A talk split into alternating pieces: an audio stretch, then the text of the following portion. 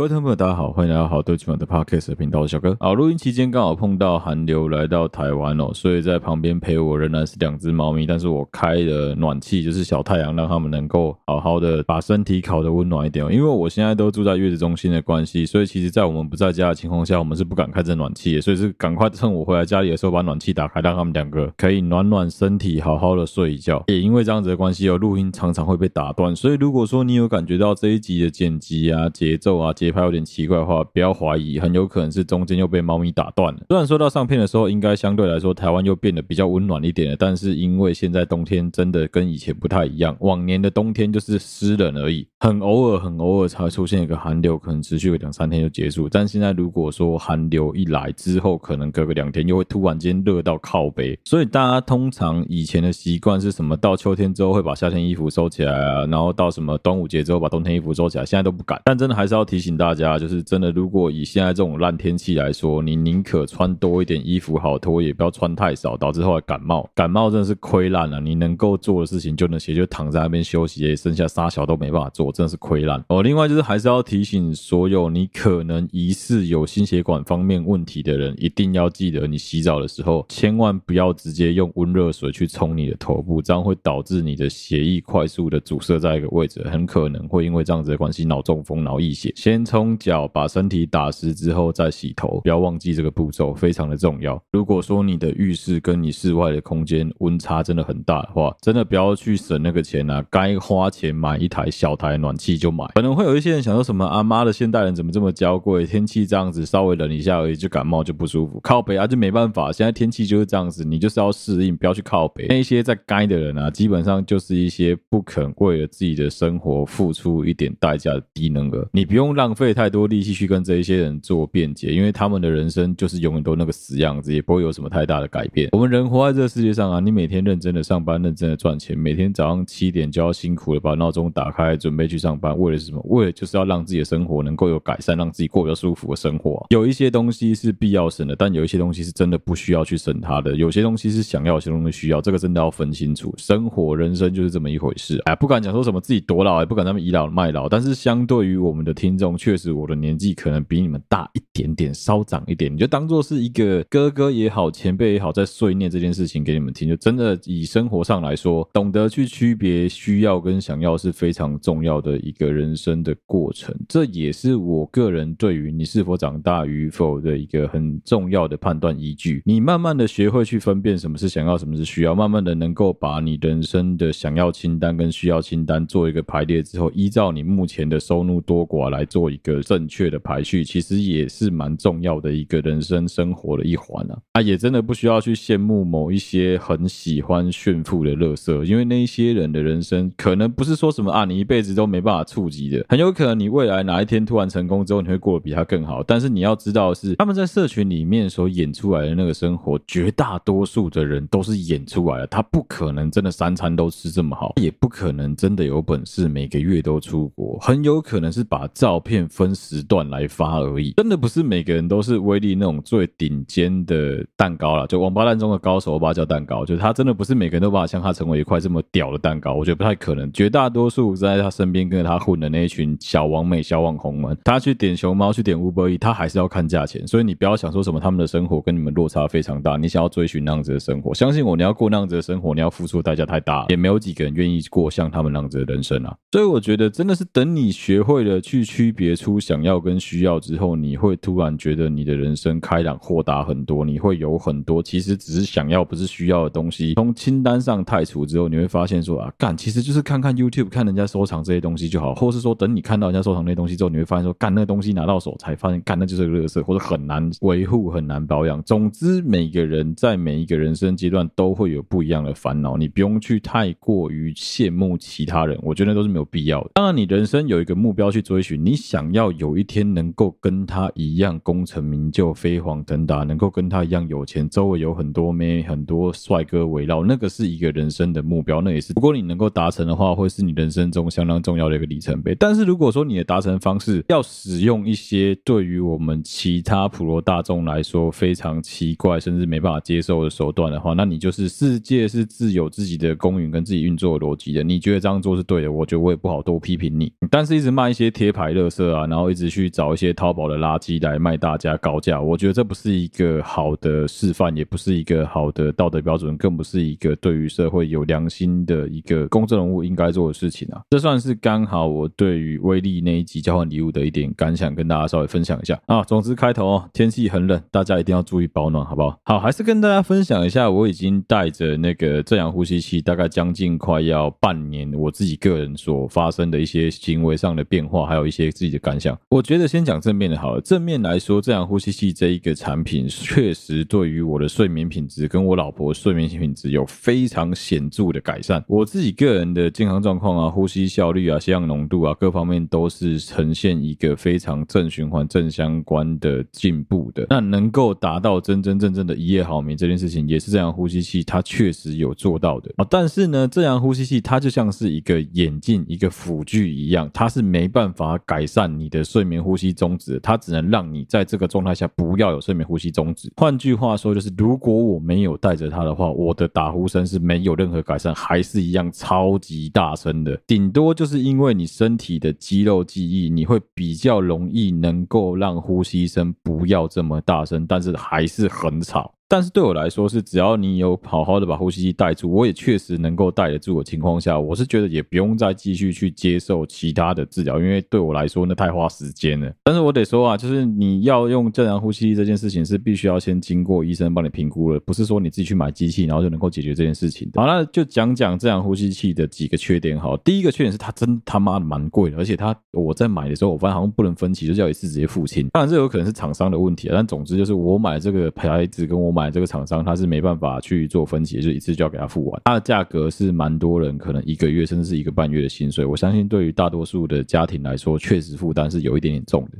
好，第二个缺点，我觉得对我来说也蛮明显的是，虽然我的皮肤不是敏感肌，但是你长期必须带着那一个像罩子一样的东西在你的嘴巴跟鼻子的附近，再加上说它的那个整个袋子这样子捆住你的头，那些部位都很有可能会出疹子跟出痘痘。即使是我蛮勤劳的有在清洁我的那个呼吸器也一样，因为你一直闷着，就是很容易会长痘痘。这个事情对我来说真的是蛮困扰的，就是有点像香港脚一样。啊，你得了香港脚，医生跟你讲的第一件事一定是保持它通风，不要一直穿着鞋子，回到家就把鞋子脱掉，不要连袜子都穿着不脱。问题是我在睡觉，我必须要带着那个呼吸器带，可能六个小时、七个小时、八个小时以上的时间，你怎么可能有办法把它脱掉？把它脱掉就是轰天巨响的雷声啊！所以这确实是它的缺点，我们必须要讲清楚。但我觉得这个缺点不算严重，因为你只要白天有抹药，等到痘痘消下去，其实晚上再让它爆出来，我个人觉得没有到这么严重。这算是有些听众在问的正氧呼吸器的后续的一个回复，跟大家稍微分享一下。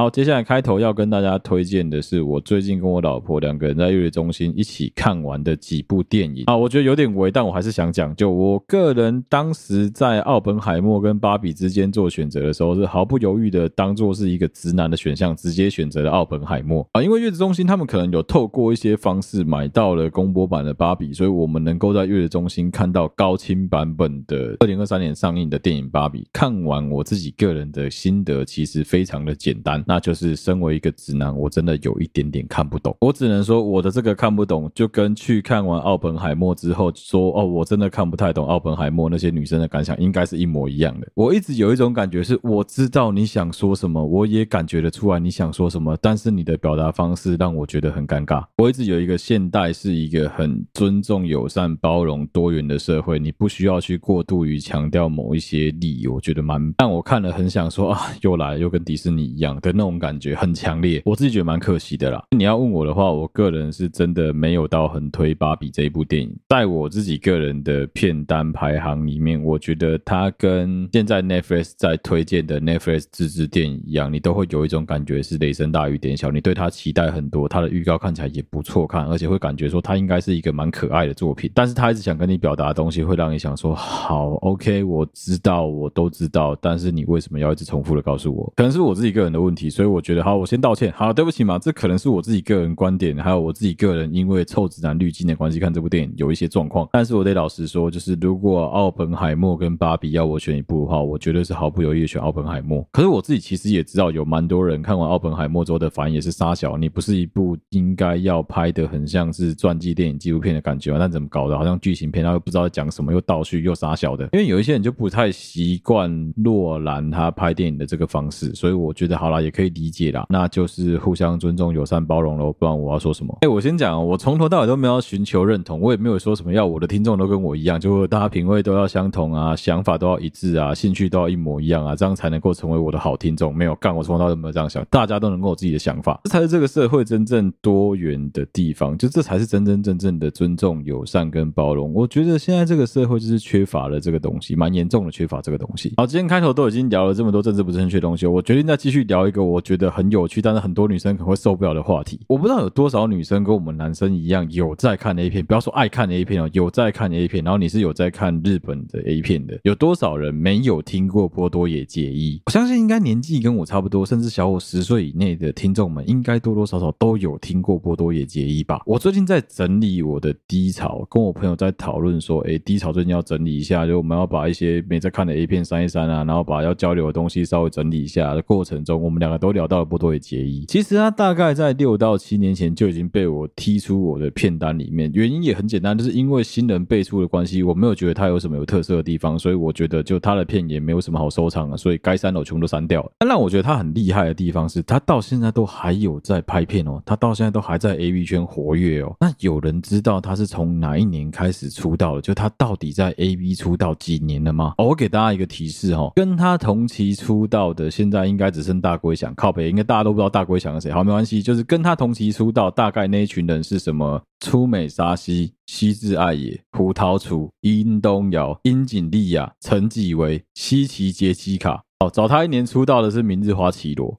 讲这个可能一般的女孩子不太会有感。好，那我讲一些大家应该会比较有感的。两千零八年的我们在听什么歌？两千零八年我才高中而已，那个时候刚倒扁完，马英九刚选上总统，同一个时间点，我想一下哦，那个时候爆红的歌曲是周杰伦的《稻香》，郭靖的《下一个天亮》。吴克群的为你写诗，李圣杰的擦肩而过，小雨的终于说出口，南拳妈妈的下雨天，有没有突然觉得年代感很重？有没有突然觉得波多野结衣能够从两千零八年出道撑到现在超级屌的？真的是已经可以说从他脸上跟从他的身材上可以看出岁月的痕迹，但是还是觉得说，干他真的很猛，他有办法撑这么久，他已经能够进 AV 名人堂了。虽然我觉得他一直以来在日本的销售成绩都很普通，应该都是平平的而已，但是不得不说他在华人市场的魅力真的很厉害。而且我刚刚认真看了一下，零八年出道的女优应该全部都已经离开了，都没有在线上了。剩下叫我出名就只剩他跟大龟翔而已，其他人绝大多数都比他还要更晚。当然中间也有一些隐退又复出，复出又隐退，那是另外一回事。但就是跟他一样，能够一直在 AV 圈以单体女优的身份这样子活跃的，真的。没有几个，当然他现在的销售量也没有以前这么好了，但还是不得不说很厉害。这也算是一种年代感吧。就是你知不知道，其实有很多我们在听的歌都已经超过十年以上了。哦，另外可以跟大家分享是，刚刚查资料查到，零八年出道的还有一个女子团体是 By Two。你想想看，By Two 都已经从 By Two 姐妹花进步到现在这个样子，那人家波多野结衣花多少功夫在医美上？不得不说，岁月是把杀猪刀了。开头的干话就聊到这边了，接下来要来跟大家讲讲这一集的主题啊。好，选举已经结束将近两两个礼拜多的时间，在这两个礼拜，确实在社群上面是终于恢复了一些应该要有的平静。但我还是免不了要抱怨一下，有一些人在社群的发言，真的会让人家觉得说，干你今天是他考问题。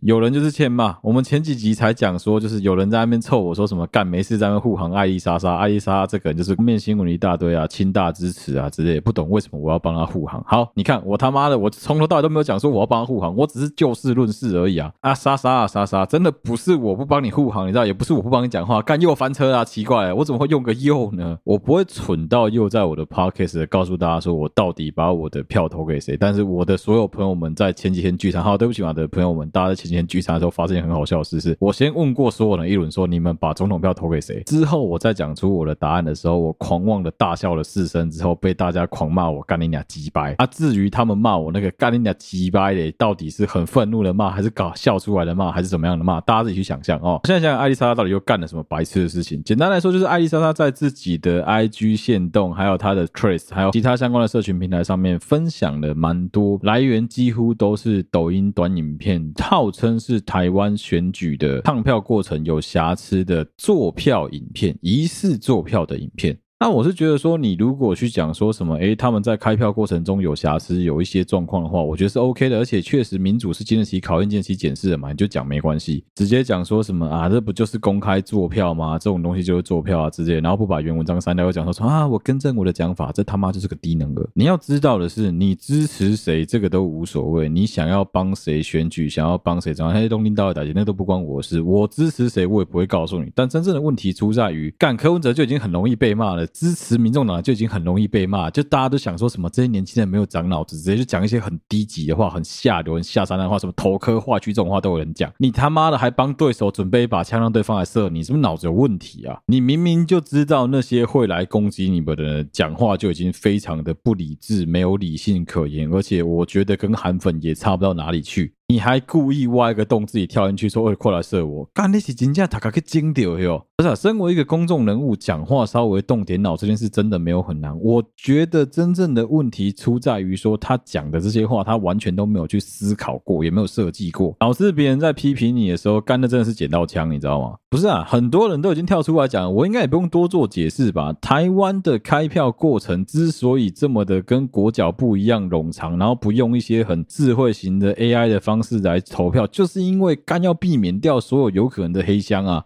啊你呐，真正尴尬讲台湾的这个投票，这都是有问题，还是开票，这都是有问题。不要紧嘛，你也是可以讲，你也是可以投，你可以去参与看看，参与其中，拍一支影片，告诉大家说啊，我们的开票制度真的很落后，应该可以怎么改善？你去参与其中再来讲，OK。但是你不是，你是直接在那边抵赖掉所有这些根本就不想要花时间，假日没办法休息，早上六点半到投开票所，晚上八点才能回家，这一些可怜被征召的公务员的辛苦，你完全不管人家，欸，对，没错，可能有一些地区的公务人员，有一些老公务员们，他们很热衷、很乐于去参与政治，很乐于去参与投开票这一个行为。但是你要知道的是，有很多偏乡的年轻公务员，他根本没得选。每次只要每两年到了选举，他们那个偏乡都是欠人，他就是必须要被迫加班，早上六点半到晚上八点半，还要冒着撇神、走眼之类的任何奇怪的原因，不小心写错，被大家直接屌到飞起来的风险去做这件事情，拜托你稍微为他们着想一下好不好？你可以不要只想说什么，哎，一个人台湾的是选举不公，哎，这样就没选上。你自己稍微动点你那个清大的小脑袋瓜想一下好不好？你稍微用点脑想一下，拜托你，你怎么会这么天真的觉得有这么多的年轻人，有这么多的摄影机，有这么多的镜头在拍，在记录的情况下，有办法能够作弊到影响大选的结果？今天就让我们假设台湾的投票率里面。可能有三到五趴是很有可能有状况的哦。假设是这个情况，假设我现在是完全是假设的哦。啊，你输了十万票，你觉得靠这三趴五趴，你有可能会赢回来吗？你想都不用想，不可能嘛。那一样的道理啊。如果说你今天觉得开票真的很不公，或是你今天觉得说你这个当选你觉得有问题，对方的当选你就有状况，你可以去申请重新验票啊，没有很难啊。确实啊，之前台北市在投柯文哲跟丁守中的过程中，两个人的票的差距真的很小，因为这样子的关系，全部重新验票的结果，大家的票都不一样样啊。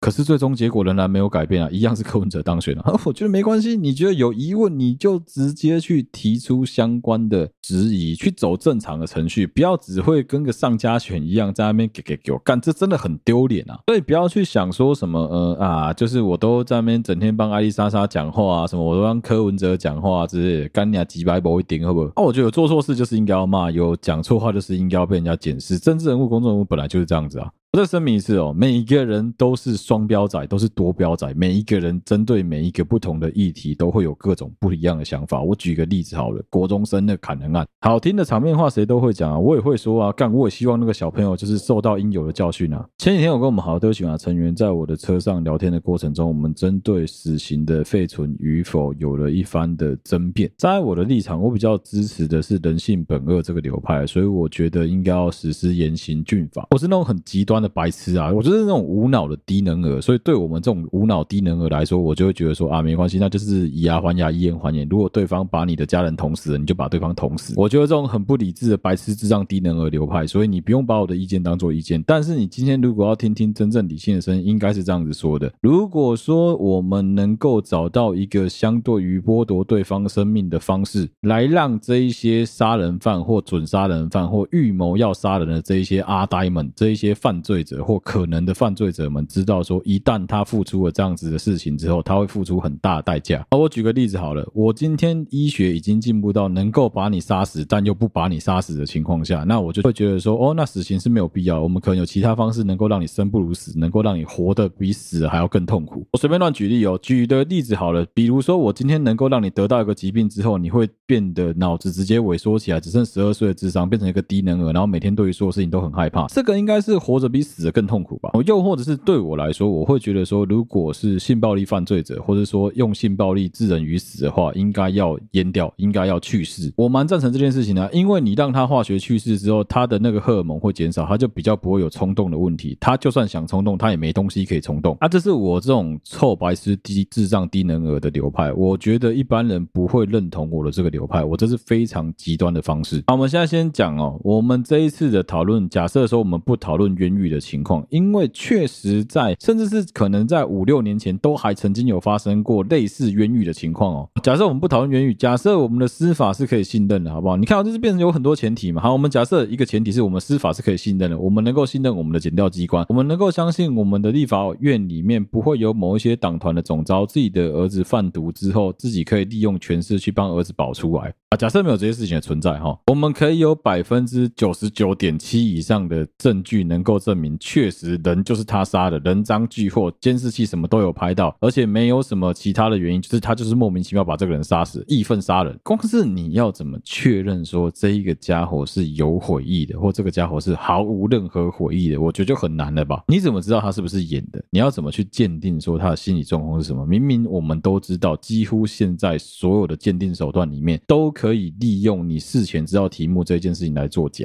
我从来都没有觉得说要不要废除死刑这件事情很容易哦。我一直都觉得这件事情超级难，而且这是一个很深的题目。我承认我是故意的，我就是那种会故意把整件事情往更滑坡的地方去的人。我就会故意讲一些很夸张的话来让大家知道说，干，真的死刑不是一个好方法，但死刑是一个目前好像也不得已只能这样子的方法。哎，我觉得我们的政府做的一直都很好啊，我们的政府一直就是故意拖着不执行死刑啊。确实有些人会讲说，干，就是妈拖着故意都不执行死。刑，然后每次执行死刑都是在选举前后，可是这一次也没有因为要选举到了民进党故意会执行死刑吧？也没有啊。我觉得我们好了，对不起嘛，成员里面有人提出的观点非常好，他认为我不要讲谁，但是有人认为台湾真正的问题出在于说，为什么有期徒刑或是部分的重刑可以假释？你明明就因为犯罪的关系已经量刑到某一个一定的刑度了，某一个一定的刑期了，但是通常只要这一个罪犯在矫正的矫正机构里面。表现良好的话，都有机会能够申请减刑。那当初干嘛要判他二十五年、三十年？你干嘛要判他无期徒刑？干就直接判他一半就好了。反正你之后也会再给他假释啊。这确实是一个大灾问啊。我觉得这是一个整个社会氛围的问题。这就有点像说。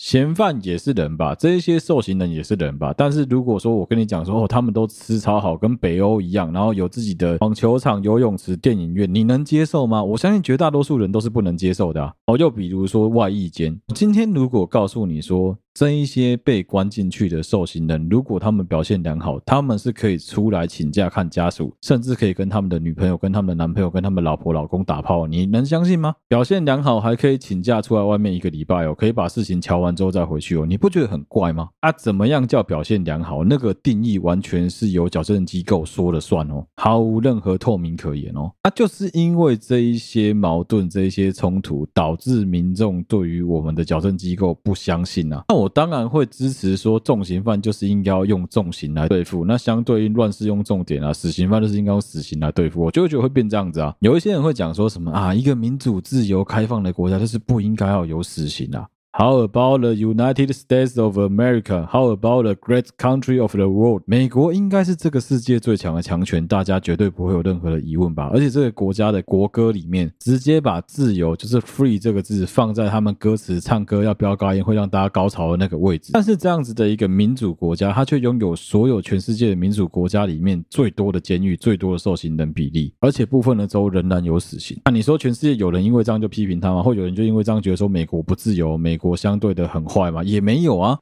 我觉得这是个统治手段的问题。你不喜欢这个统治的手段，那你必须想出另外一个更适当的统治手段，而不是只是在那边给给 Q，只是在那边靠北说什么？哦，我觉得这个东西不好，不好。你要告诉我，那你觉得有什么方法可以改变？不是都不想，然后就只会说这个东西不好，你只会否定这个世界，你只会否定其他人的努力。那我觉得你蛮可怜的。我在这一次的选举当中，我还看到了另外一个东西啊。我觉得有一些人一直在做一件事情，有一些人一直在做，把自己的同温层里面跟自己想法稍微不一样的人推得很远这件事情。这也是我上一集跟上上一集都有提到的事，但是我一直想讲，但又一直找不到一个比较好的方式来讲。这一集我决定，我应该要跟大家好好聊一聊这件事，就是非我族类，其心必异这个想法。我觉得真的是他妈的臭低能。我今天随便乱举一个例子哦，我今天跟大家一起去一个餐厅用餐，这一个牛排馆是我们的朋友开的，我觉得他的菜都很好吃，沙拉也不错，汤也不错，但是那个面包稍微有点硬。牛排算是蛮好吃的，可是那个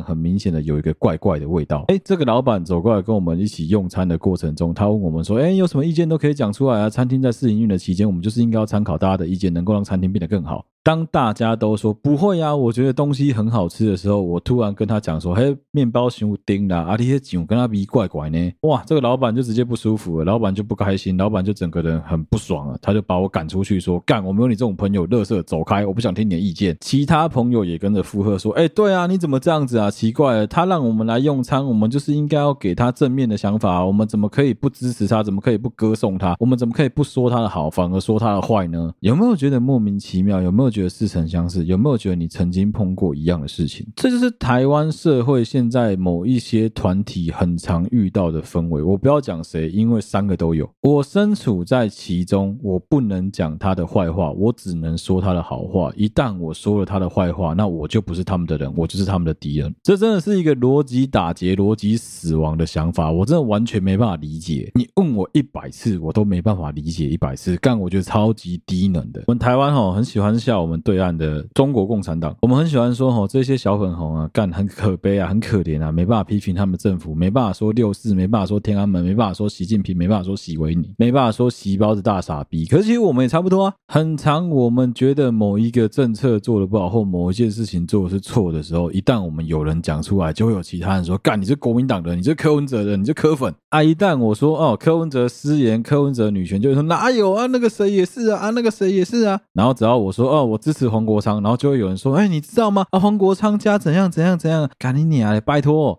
提几挂新的出来了，正经的啦！你今天要讲说什么？哦，我做某一件事情，我支持某一件事情，或我支持某个言论、某个论点是不对的，拿一些有利一点的东西出来打。台湾的政治会让人家觉得很失望。我觉得有个很大的原因就是，每次只要我们想要好好理性的讨论说某一个政策的论述是有问题的时候，就会有一群脑粉跑出来说：啊，我们已经很好了，反观那个谁更惨。我在以前工作的时候认识的一个同事，他不是我们学校的学弟，但是我们都习惯叫他一声学弟。他是一个标标准准的某党狂热分子，就是当年他那一个政党在出来选，派出了一个很有魅力的人出来选举的时候，他极尽了一切所能的告诉我们说，你就一定要投给他才可以。更好玩的是，他会开始疯狂，到现在都还有啊，他一直在自己的 Facebook 去分享他的敌对政党所经营的县市长们所做出来的一些蠢事，比如说天灯没有美感啊，比如说搞了很多中华民国美学的竞赛啊，或者是说基础建设的经费的问题啊，就开始讲讲很多。很明显感觉出来说，哦，他们有多委屈，他们有多可怜，然后现在另外一个党有多坏之类这些的批评跟指教。我站在一个自以为自己很中立、很超然的立场，看到他的那些批评跟指教，我觉得都很像是上家权在悲鸣而已。我不禁想到的是，他的同温层到底有多厚，才会让他一直以为说，哦，原来他们所想的、他们所支持的、他们所喜欢的那些人是那个样子的。另外就是他们到底把他们的政治上的那群敌人们塑造成什么样子？老实说我觉得很可悲啊。你知道最恐怖的是什么？最恐怖的是你把这一个狂热分子套用在不管是蓝绿白的支持者上面，都有可以看到这样子的影子。这一直给我一种感觉是，好像你重新去回到了当年很专制的中国那种感觉。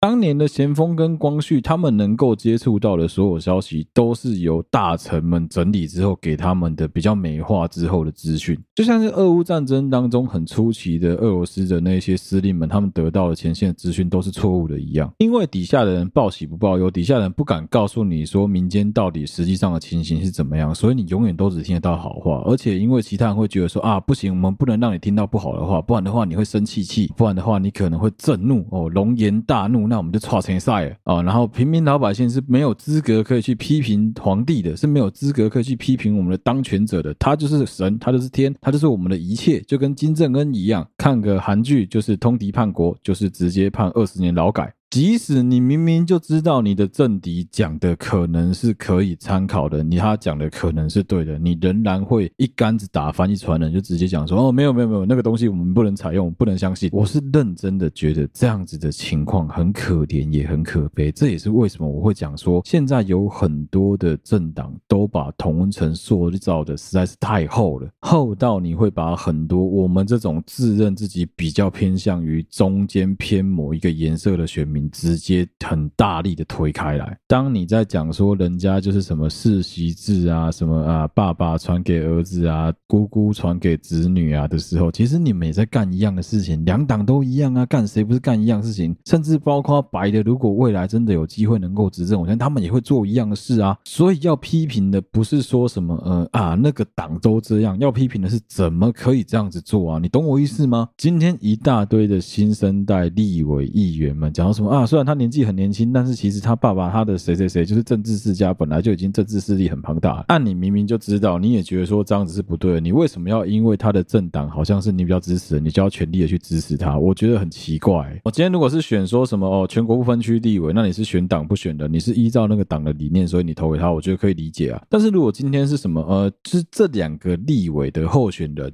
明明那一个在跟你心目中敌对的政党，他所提出来的政见是你比较能够接受的，他提出来的东西也比较符合实际的利益，甚至是有切中你的议题的。哎，你还要因为说你跟他政党倾向不一样，然后你就比较支持另外一个其实议题跟你是相反的候选人？我觉得他妈你真是脑子有问题耶！这种选票真的比猪哥票还要更可悲。他干猪哥票，至少人家是直接就跟你讲说啊，我就选年轻的，我就选帅的，我就选正的，那我就无所谓啊，干那是选举的一个策略啊。如果说猪哥票没有用的话，为什么有一些议员要故意把自己整得跟自己的选举海报上面长得一样？为什么一大票的立委议员女候选人们要故意把自己的图修到连他阿嬷都不认得？不就是猪哥票真的很有用吗？我觉得这回过头要讨论一个很无聊的话题，是民主的本质到底是什么？民主的本质应该是由人民来当家做主，由我们来选出代表我们人民的这一些代议政府，所以政府的权力是人民给予。对吧？那理应这一些人应该是人民的公仆，他们应该为人民来做服务，对吧？敢差点讲说为人民服务，妈的，解放军的台词。所以其实做错事是有应该要接受公平指教的空间啊。我想这个应该都没有什么问题吧。所以说，如果有一个人他在利用各式各样的方式、言论、影片、思想散布，他告诉你说不可以，你不可以批评他们，哎，他们讲的都是对的。你这个暴民，你怎么可以这样子讲话？你怎么可以批评他们？我。就会觉得说，干你娘嘞！你他妈到底懂不懂民主是什么意思啊？还有另外一种，我觉得也很恶心的是，这一次的选举当中，有一些人刻意的在挑拨离间，刻意的在情勒。这个手法其实行之有年了，而且在这几年是越来越不流行，也越来越没有票。就是他们会讲说什么，如果投给谁，那就会发生什么事情；投给谁就是倾向哪里；投给谁，他的政治倾向就是比较偏向哪一边，所以我们国家就会走向哪一边。你就会有一种嗯。你这样子说，我不能说你完全是错的啊，但是里面还是有很多错的内容啦。难道你不能端出更好的牛肉吗？我就很常讲一个笑话，我常跟我周围的朋友讲说，我很常开个玩笑，我说如果今天有哪一个立委候选人，或是有哪一个总统候选人，或是有哪一个政党敢跳出来直接告诉我们说，我们只要上台了，我们一定直接要求交通部重新检讨全台湾现在所设置的所有区间测速是否有存在的必要。哇，只要你敢提。那我一定投给你啊！我不管你是哪个党的，我都会支持你啊！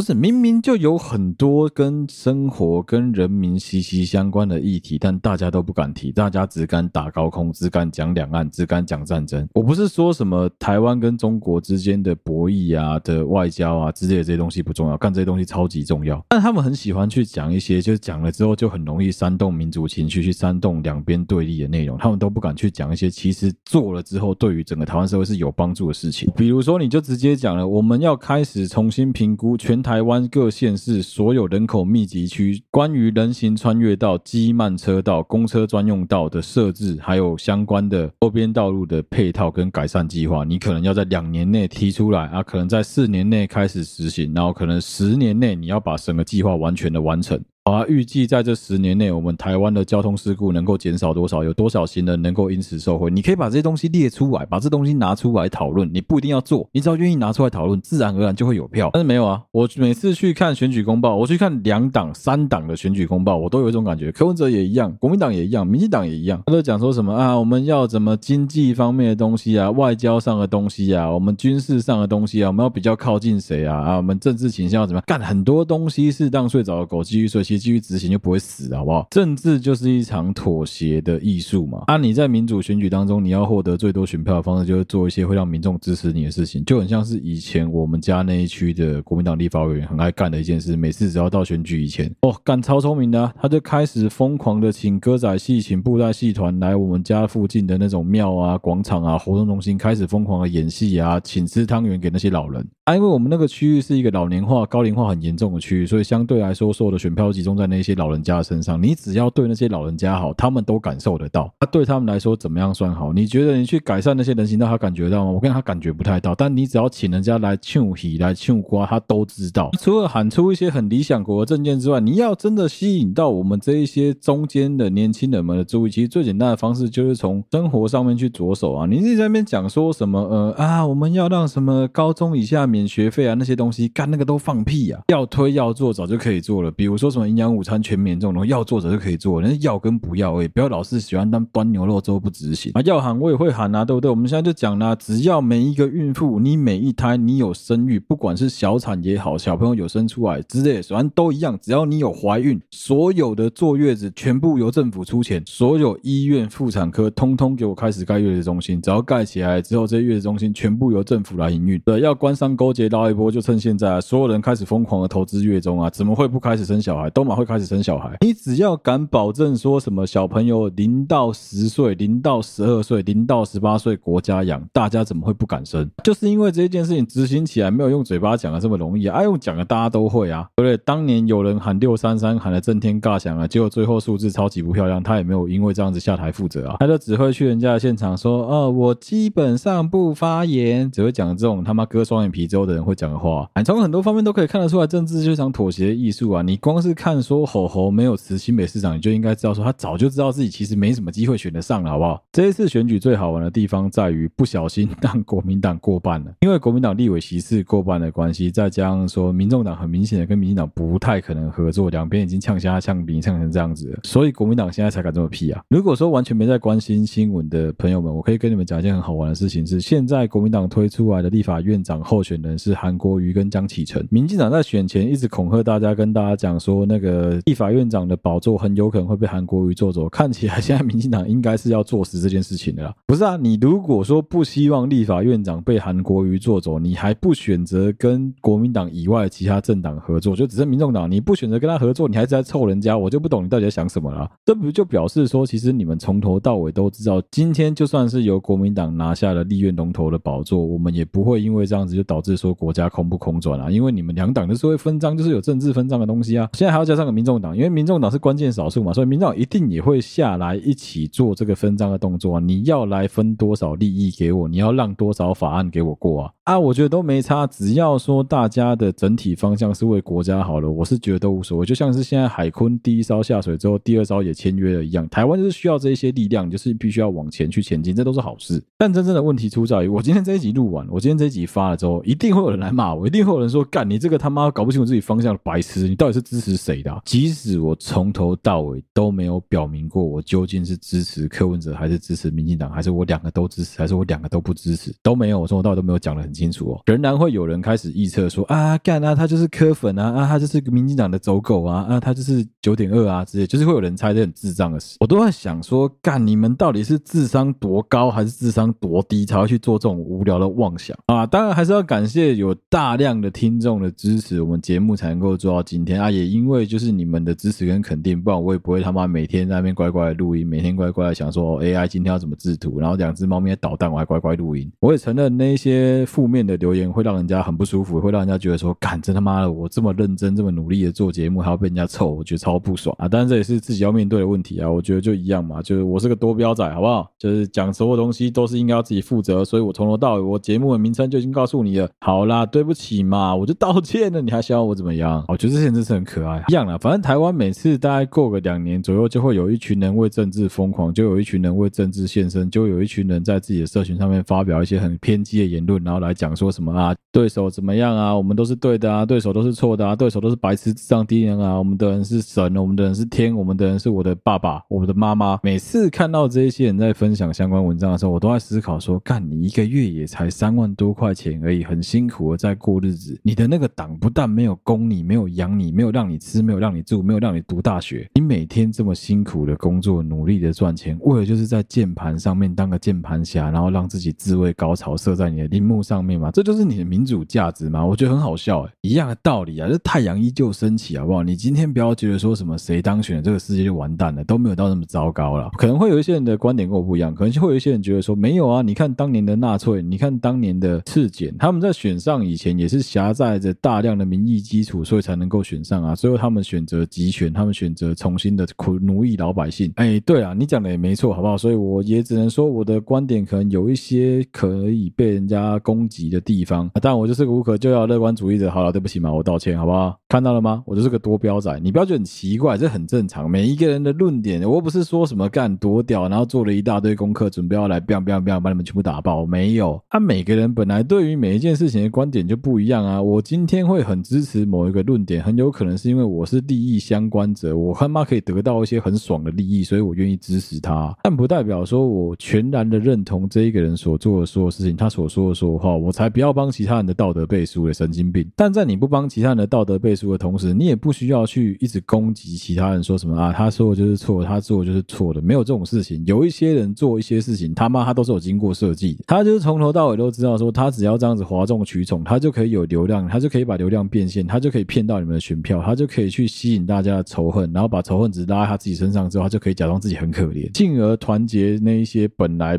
不是很支持他的中间选民全部回归来支持他，甚至就是一场大型的算计跟妥协啊，这是非常合理的一个行为啊啊，一样啦，太阳依旧升起啊，不要想那么多啦。我跟你讲啊，谁当选都一样啊，你一样要生活，你一样要吃饭，你一样要上班啊。尤其是这一次选举当中，我又看到有一些人一直故意在洗两岸的对立，在故意讲说什么中共很坏啊，如果我们跟中共合作的话，我们就挫赛啊这一类言论。哎，对啊，没错啊，如果我们选择跟中国共产党合作的话，我觉得我们不太会有什么好下场。但是如果你今天是讲，说我们跟中国的其他平民老百姓做生意就会错杀的话，我觉得有点夸张了啊！一样的道理啊，如果说你要因为有一些人去跟中国做生意，他去跟中国好，你就觉得说啊，干他就是国民党的人，他就是国民党的狗，我觉得你也夸张了啦！你怎么知道？说不定他统促党的狗啊！大家要搞清楚啊，这个世界不是只有二元论，不是善恶二元啊，不是说什么啊非黑即白啊，反正就是观点都要跟我一样，只要跟我不一样，他就是我的敌人，没有这种事情啊！啊，如果每次都要这样子把对方对你的批评直接说。哦，你批评我的是我敌人，你就是都不能讲我的好话吗？你一定要这样子骂我吗？如果你每次都要这么高潮的话，那自然而然的就不太会有人敢批评你，也不太会有人敢跟你讲真话，不太会有人跟你讲实话，因为每次讲你都会生气。那最后的最后就是你的同温层会越来越厚，你会越来越看不清楚其他支持你的这一些人到底在想什么，其他讨厌你的这些人到底在想什么。你会永远都觉得说啊，我做的很好啊，我该做的我都做了，可是为什么大家还是不喜欢我？历史是不断的在重新的上演，不断的把以前曾经发生过的事情套用在不同的时空背景，套用在不同的人事时地物底下，然后突然间长出了一样的结果。历史总是这么惊人的，让人家觉得相似。所以真的啦，不要因为这样就不接受人家批评了。敢人家讲说什么你做不好，那也是为了你好，好不好？绝大多数人都是为了你好，只有少数的他妈的反动分子是故意在那边找你茬。而且做不好就改啊，怕什么啊？奇怪了，现在是怎样？你以为每个人都是这样？人家只要讲你一个不好，就要直接动手动脚吗？这个世界从来都不是这样子运作的啊！你看这样子运作，结果发生什么事情？就是动手的人最终还是要接受法律的制裁啊！好，今天这一集的节目就到这边了，希望大家会喜欢好的都喜欢 Podcast 频道，我是小哥，我们下期再见啦。如果喜欢我们的节目的话，欢迎到我们 Facebook 粉丝团跟 Instagram 的粉丝专页上面去按赞、追踪、留言，有任何最新消息都上面发布。不论你使用的是任何一个 Podcast 的平台，都欢迎上面五星按赞、追踪并分享给你周围所有的朋友。好，对不起马，跟苏亚亮在同步的征稿当中，如果你有任何想说的、想做的，都欢迎你私讯到我们的 Instagram 小盒子上面去。我不见得会每一则私讯一个一个回复，但是但是你们的留言我都会看。再次谢谢大家收听好，对不起，我的 Podcast 频道，小哥，我们下期再见啦，大家拜拜。